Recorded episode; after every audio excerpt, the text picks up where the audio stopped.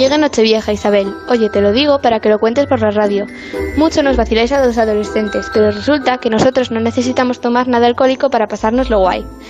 Yo voy a bailar como en los felices años 20. Vacilar, dice.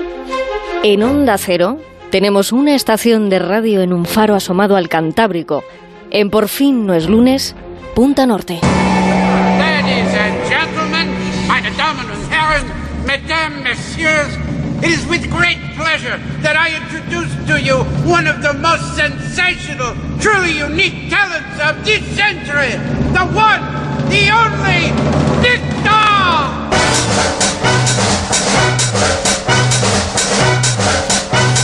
Punta Norte con Javier Cancho. Buenos días, Javier. ¿Qué tal, Isabel? Buenos días, ¿cómo estás? ¿Qué marcha? ¿Esto es un vacile eh, para la que está aquí en el micrófono o es mutuo? No, esto es Charleston remasterizado en ritmos de, una centuria después, en los ritmos de ahora. Ya, ya, ya, ya. Oye, una curiosidad, eh, ¿el faro se pone de cotillón? Pues la verdad es que no sé, porque yo, yo claro, vengo por aquí los domingos y algún día a tomar café, pero supongo que, que hacen fiesta, fijo, sí, sí. No te descuides, ni un poquito, ni un poquito, Javier. no, no, se lo pasan bien, ¿eh? tienen buena actitud, que es lo que hace falta para pasárselo bien. Bueno, eh, ¿qué te iba a decir una cosa? Eh, este Charleston eh, podría ser el de antes, pero suena un poco ahora. Suena ahora total, vamos, tiene ritmos del Charleston de los años 20, pero con, con la marcha y, y, el, y el potenciómetro de, de, los años que estamos viviendo ahora. Y Alicia yo creo que le pega un poquito, ¿no? Porque a mi paisana la veo ahí capaz de ponerse a bailar un Charleston moderno, mientras, bueno, los demás sí que nos pimplamos algo, ¿no? Que se suele decir. Y es curioso porque eh, fue en los tiempos de, de, la ley seca, ¿verdad? Si no, corrígeme, sí. en los que nació el, el Charleston. Este baile que además eh, asumimos las mujeres en esa época, porque por primera vez eh, podíamos bailar sin nadie al lado. Éramos totalmente libres. Fue un momento relevante en la historia de, de, la danza. Estoy pensando, Isabel, eh, en que los bailes al final se mueven de un modo parecido a como lo hacen las ideas. ¿Mm? Las ideas se mueven, se mueven, se mueven para en algunos casos llegar a agitarse y para después aposentarse. Y antes de, de llegar a los felices años 20 y a las emancipaciones que, que fueron sucediendo en aquella década, bueno, antes de todo aquello hubo aportaciones, hubo contribuciones que me parece que son muy apreciables y que hoy quiero contarte. Y para empezar, estoy acordándome de una mujer llamada Emma Goldman, Hombre, Emma que había nacido en la, en la segunda mitad del 19 para llegar al siglo XX proclamando que las mujeres tenían el derecho de ser madre sin la obligación de serlo. Y eso me parece, en aquel momento me parece una idea trascendental, creo que puede tomarse como un paso enorme hacia la libertad femenina en aquellos tiempos. Eh, Emma Goldman fue una mujer que, que, no paró ni de pensar, ni de hablar, incluso tampoco paró de, de bailar. Fíjate, una vez explicó algo muy revelador. Me han llamado la atención, dijo, me han llamado la atención por bailar, porque me han dicho que no es propio de una mujer anarquista. Y yo les he dicho, si no puedo bailar, no quiero estar en esta revolución. Estoy harta de que me arrojen la causa a la cara, que es algo que pasa con frecuencia. Yo no creía que una causa que defendía un hermoso ideal, la liberación, la libertad frente a las convenciones y los prejuicios, no creía, dijo, que una revolución así fuera a negar la vida y la alegría. Bueno, Estábamos hablando hace un instante es que no, no hay buena revolución si no se baila, ¿no? De hecho, las buenas revoluciones empiezan eso, ¿no? Con un baile, alguien se viene arriba. No sé, me parece que está muy, muy bien dicho, muy bien traído. Eh, también hemos de tener presente que en aquel pasado, de los años 20 del siglo XX, eh, las mujeres aquí en España la cosa era muy distinta, ¿no? En la mayor parte de, Europa, me refiero, que todavía no podían votar, no podíamos votar. En Estados Unidos eh, eso ya estaba más avanzado, ¿no? Empezaron a votar precisamente eso en el 1920 con la decimonovena enmienda. Esto hay que grabarse, la decimonovena, hace casi casi 100 años. Sí, hace 100 años, a dos días de la, de la segunda década del siglo XX, de la última de la tercera década, mejor dicho, del siglo XX, de la última centuria, del segundo milenio, hace 100 años, como estás diciendo, bueno, se llegaba a esos años 20 con las mujeres votando solo en la, en la mayor parte de Oceanía, en la mayor parte de los países nórdicos y en la Unión Soviética, después de la revolución que hubo en, en aquella década que, que estamos dejando ahora 100 años después.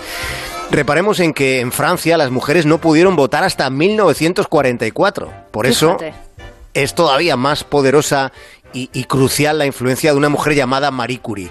La influencia de Marie Curie, que todos conocemos, fue una influencia hermosa, pero además resultó determinante, porque en las dos primeras décadas del siglo XX ganó dos premios Nobel, dos Nobel en los tiempos en los que, como eh, has dicho con lo del voto femenino, las mujeres no tenían ninguna oportunidad de casi nada. En cambio ella no tenía eso de lo que todos deberíamos desprendernos, al menos en una parte considerable. Mm, ¿Quieres decir que no tenía miedo? No tenía ese tipo de miedo tan extendido. En la vida, decía ella, no hay nada que temer, solo hay que comprender. Es hora de comprender de comprender más y de temer menos. Con ese planteamiento afrontó Marie Curie su existencia y con su valiosísimo ejemplo pues se plantaron hace 100 años en una década nueva del siglo XX. Pero hay más ejemplos más, allá del ámbito científico, incluso en un ámbito un poco más eh, floriturero, a mí me parece. te, te voy a contar un ejemplo significativo que tiene que ver con la determinación, atención, de Coco Chanel. Lo que Coco Chanel Isabel le dijo al mundo fue, para ser irreemplazable, uno debe ser siempre diferente. Esto hay que pensarlo, ¿eh? Porque ella lo fue, ella lo fue, ¿no? Eh, eh, diseñadora, francesa, ¿no? También esa influencia combina bien, casa bien con cualquier cosa que tenga que ver con, con la destreza entre el hilo y la aguja. Mm, cambió la moda eh, tanto por la transgresión de las creaciones como por su idea de la diversificación, que es un poco por, por donde va. También, te digo, por las corbatas, los chalecos, esos sombreros, esa mm, masculinidad a la hora de vestir, pero tan femenina al mismo tiempo. Y antes Mm, de ella siempre mm, se iba vestido igual. Esto era una, tendencia que cambió con ella. Eh, yo, ahora te diría que, esa influencia es muy interesante porque ahora parece al revés, que todos vestimos igual, ¿no? Sí, sí, sí, me parece una reflexión interesante porque acabamos todos convertidos casi en, estándar o, ¿Mm? en, o en el resultado de lo estandarizado. Es interesante, además Isabel, eh, siendo entre sus aportaciones, eh, alguna una aportación muy aromática en, la historia, el perfume Chanel número 5, que fue creado justo al inicio de los años 20, en 1921. Fíjate, le preguntaban en aquellos años a Coco Chanel qué era para ella la elegancia.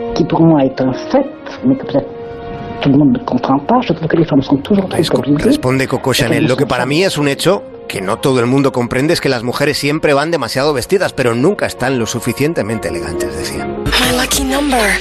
Number five. Oh my gosh, this is great. It's my favorite. De todos modos, creo que no es del número 5, este que suena en el anuncio de, del perfume del que quieres que hablemos esta mañana, Isabel. Ay, no.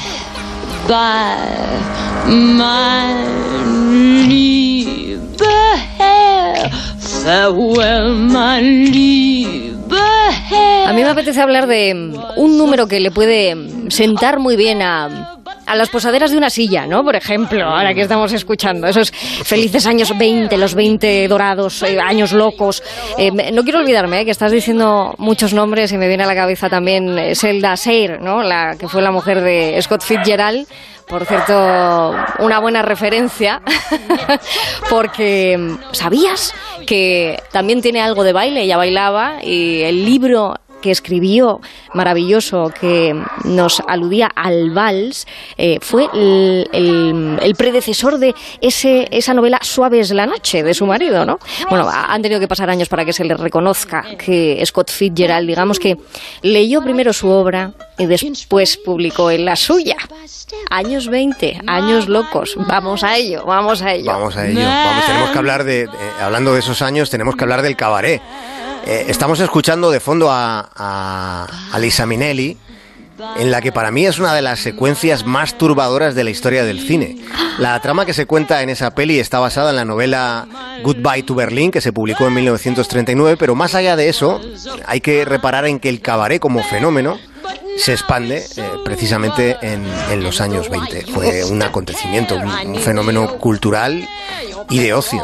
Mm, y lo que te gusta a ti, una Liza Minelli, ¿no? En esta escena que, nos acompaña de, fondo. Mm, podría, podría ponerte un reto, si me dejas. Solo si me dejas. Claro. es que estoy visualizando a Liza Minnelli con ese paso imposible en el que se pone en, el- en la parte posterior de la silla, coloca los omoplatos y se escurre así como por la silla y empieza a hacer como que camina, ¿no? Es como una astronauta en, en el escenario.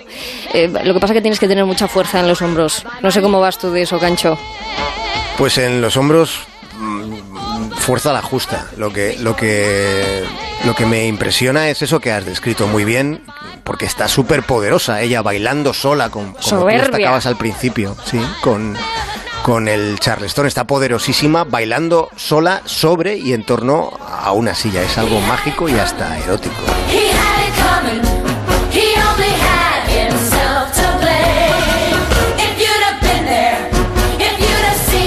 En este arte de la insinuación, que a veces tenemos un poco encarcelado, sigue contándome qué pasó con el cabaret.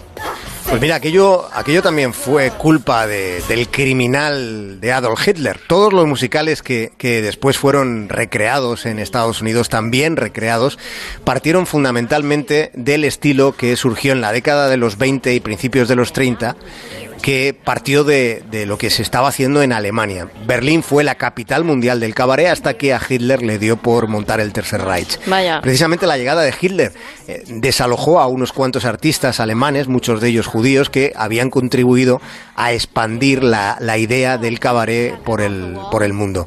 Aunque ya antes, desde luego, había habido montajes y muy lustrosos. Por ejemplo, eh, me estoy acordando el, el- el lugar que me parece mágico en Nueva York, que es el Cotton Club, que se funda precisamente en el año 1920.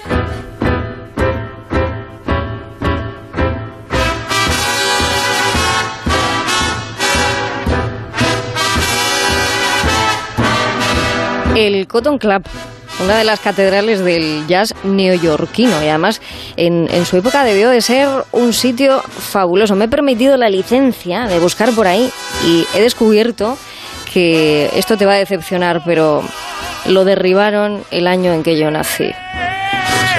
No, no lo sabía, ¿eh? ¿Mm? Pues ten- tuvo que ser un, un sitio fascinante por, por- por muchas cosas, ¿no? Para empezar, fue creado por un gángster en la calle 142, esquina a la avenida Lenox. El Cotton Club eh, tiene que ver, porque su, su imagen y, y su resonancia sigue presente, tiene que ver con algo que has mencionado al principio, no sé si te acuerdas. No Ahí lo de la sabes ley seca. con la ley seca. El Cotton Club fue una especie de, de encrucijada de lo que puede ser considerado bueno, de lo que puede ser considerado malo. Se hizo hueco en la parte alta de Manhattan. Fue en aquel momento cuando comenzó a tener influencia la música negra. Tenía influencia la música negra porque la empezaba a tener la raza negra, que empezaba a trascender. Los artistas europeos, bueno, empezando por Picasso, habían descubierto las esculturas africanas. Hace 100 años, en la ciudad de Nueva York, Harlem empezaba a cobrar forma. Sonaba jazz mientras eh, se bebía whisky a escondidas, furtivamente, y aquel garito del que nos estamos acordando en esta mañana, además tiene una especial atracción para mí por, por la conexión, para ti también seguro, por la conexión con la radio. Las emisiones radiofónicas que organizaba la CBS desde el Cotton Club fueron decisivas para la difusión entre el público norteamericano de algo tan esencial en nuestras vidas como es el jazz y algo tan fundamental como es un tipo llamado Duke Ellington y la música que hizo. Ladies and gentlemen, I got a little surprise for you. You all know our star's been sick for quite some time.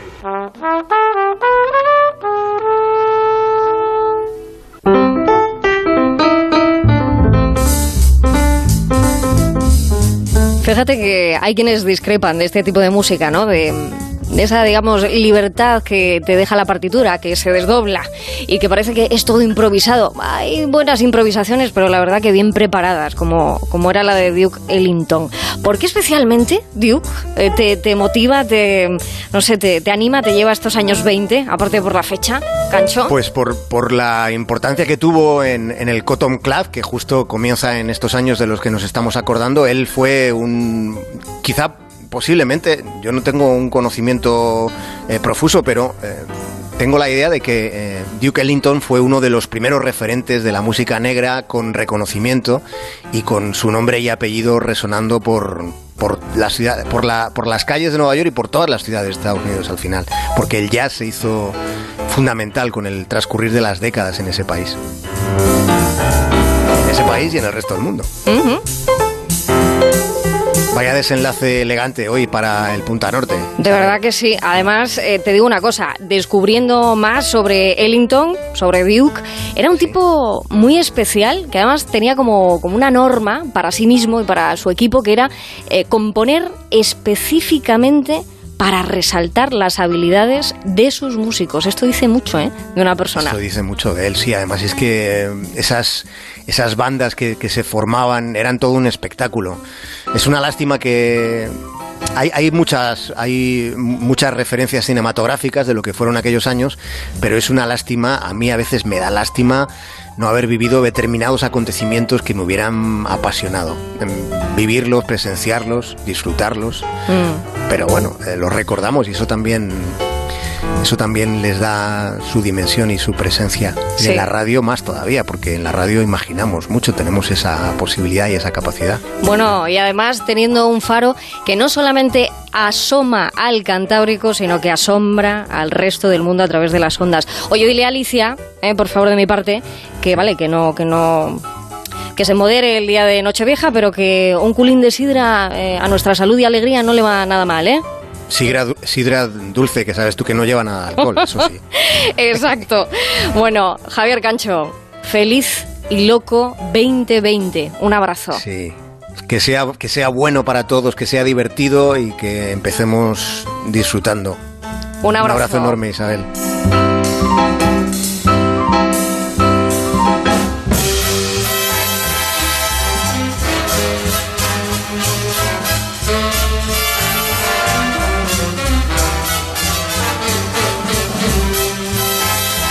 Y 23 minutos, una hora menos en Canarias. Desde el norte tenemos que ir a, a buscar el nuestro propio, ¿verdad? Que eso siempre está muy bien. Un momento, ¿eh? No cojan tanta carrerilla hacia el 2020 porque aún nos tenemos que ganar el aguinaldo. En Onda Cero,